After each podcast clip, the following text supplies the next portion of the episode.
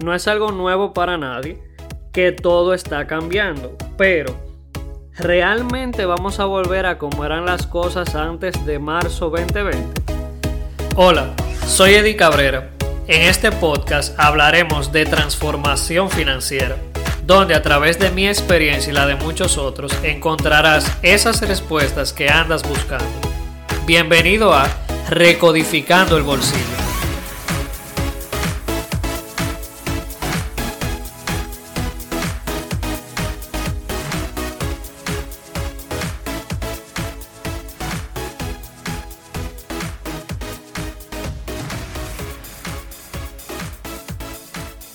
Hola mi gente, ¿qué tal? Bienvenidos a un nuevo episodio de Recodificando el Bolsillo. Primero que nada, quiero darte las gracias por dedicarte este espacio a escucharme.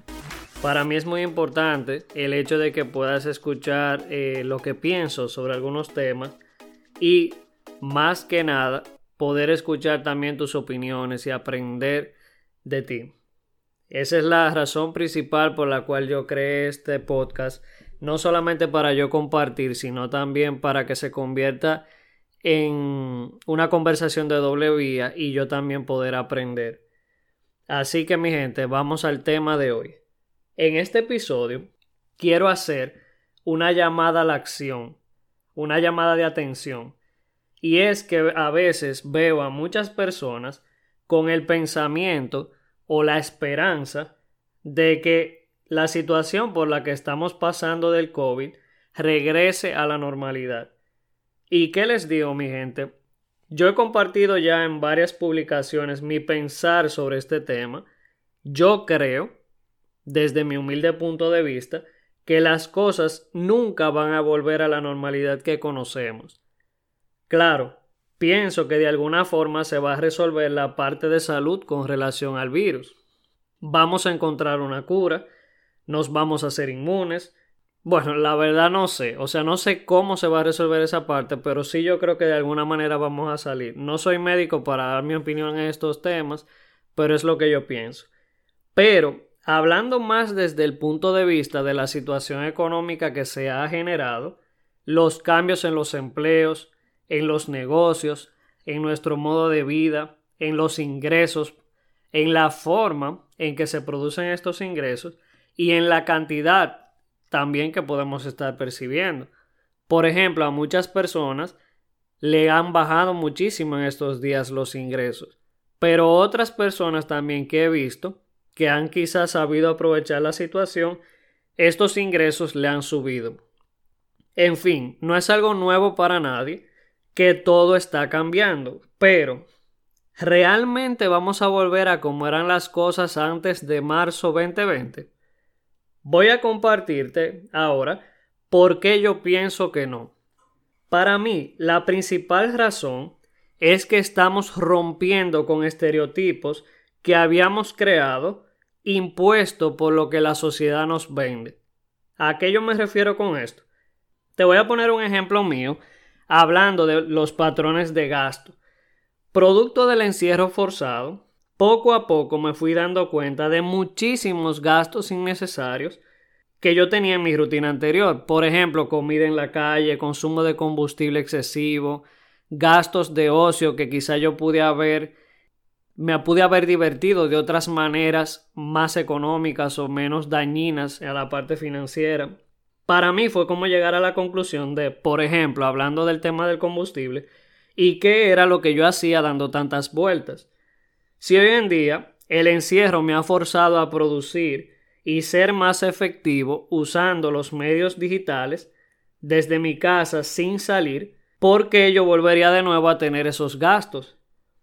Y así de sencillo como suena, a lo que te invito es a reflexionar en qué tipo de cosas vemos como normales y simplemente las hacemos como zombies porque es lo que vemos en otros hasta el punto de que estamos operando en automático sin cuestionar nada.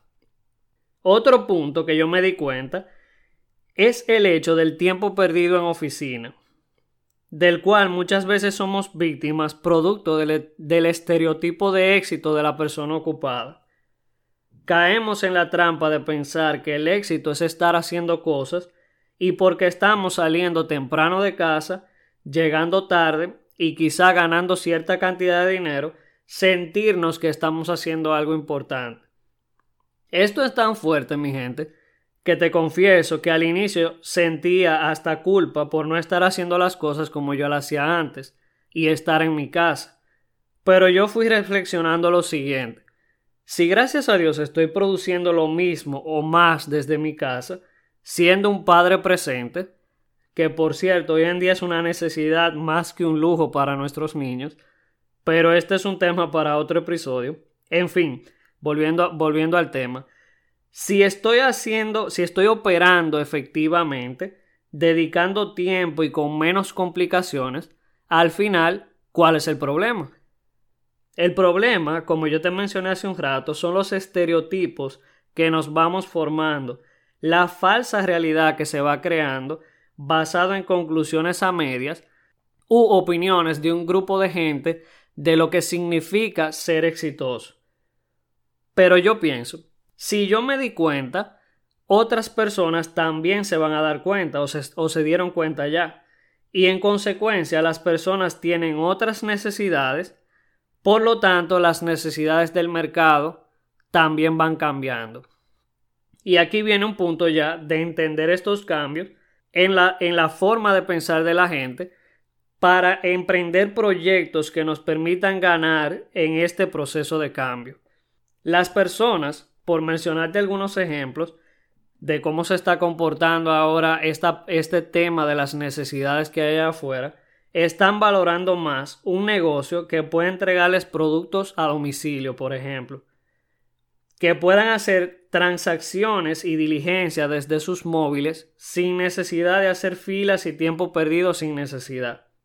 Desarrollar negocios o profesiones que puedan correrse de forma remota mientras estamos participando de otros aspectos de la vida que a la larga son más importantes que el trabajo. Todo esto, mi gente, son cosas que si ustedes se han dado cuenta en los últimos meses hemos tenido que hacer por obligación, pero que eran tendencias que se venían poco a poco cocinando. Lo que pasa es que el tema del virus nos ha adelantado varios meses o varios años y nos la ha traído de golpe. Tenemos que darnos cuenta de estos cambios y hacer las paces con la realidad de que nada volverá a ser como antes. Te invito a que seas como un niño, curioso. El que sobrevive es el que se adapta más rápido. Y para adaptarnos no podemos dejar de aprender y mejorar. Como mi buen amigo Marcos dice en su podcast Afilando el Hacha, en lo que él basa todo su contenido es en el principio de estar preparados. Como una vez escuché a una persona que admiro mucho decir, construye al constructor, construyete a ti mismo. Últimamente, yo he estado buscando mucho y aprendiendo sobre marketing digital, social selling, sobre tendencias de empresa que puedes desarrollar como dropshipping, sobre cómo usar o no usar, sino más bien cómo crear infoproductos, por ejemplo, que permitan los talentos que tienes, ponerlo a la disposición de los demás y poder con esto monetizar. Si no sabes lo que significan estos términos, búscalo en Google y fórmate.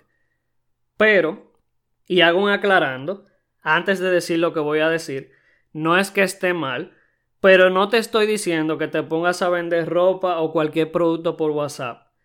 Quiero invitarte a que vayas un poco más allá, a que te desarrolles como emprendedor, buscando ser un empresario en estas ramas. Algo que quizá puedas estar pensando. Lo que pasa es que yo no soy mercadólogo y a mí eso del marketing como que no me va.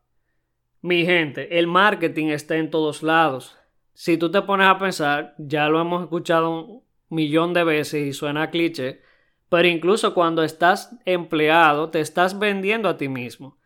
Cuando te casas, vendes a, a tu pareja lo que va a ser la vida si se une a ti. Si te pones a ver todo en la vida del ser humano, que somos seres relacionales, está basado en marketing.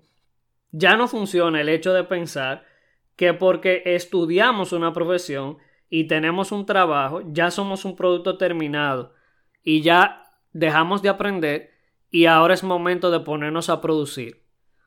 Te confieso que yo fui uno que cuando salí de la universidad ya cansado de tanto estudiar, que entiendo un paréntesis, lo que nos pasa es que estudiamos cosas que realmente no nos gustan por lo mismo, por el tema del estereotipo de éxito. Quizá pensamos que es una profesión que nos va a dar dinero o prestigio y lo estudiamos eh, por, por imposición. Entonces salimos cansados y yo fui uno de los que dije yo no voy a coger un libro ni, ni en defensa propia. Pero gracias a Dios me di cuenta de la importancia de que yo no sabía nada y de que tenía obligatoriamente que seguirme formando. Mi gente, el juego del dinero cambió aprendamos a sacar provecho a las oportunidades que este cambio nos está presentando. Como mi padre siempre me dice, esto no está para muñequitos. O nos adaptamos o nos morimos. Nos vemos la próxima semana. Si te gustó este episodio, adelante, te invito a compartirlo. De nada te sirve que esta información sea buena si no la pones en práctica. Identifique el punto que más te guste y haz lo tuyo. Y recuerda, el juego del dinero ha cambiado y qué mejor que esos cambios no se encuentren recodificando el bolsillo.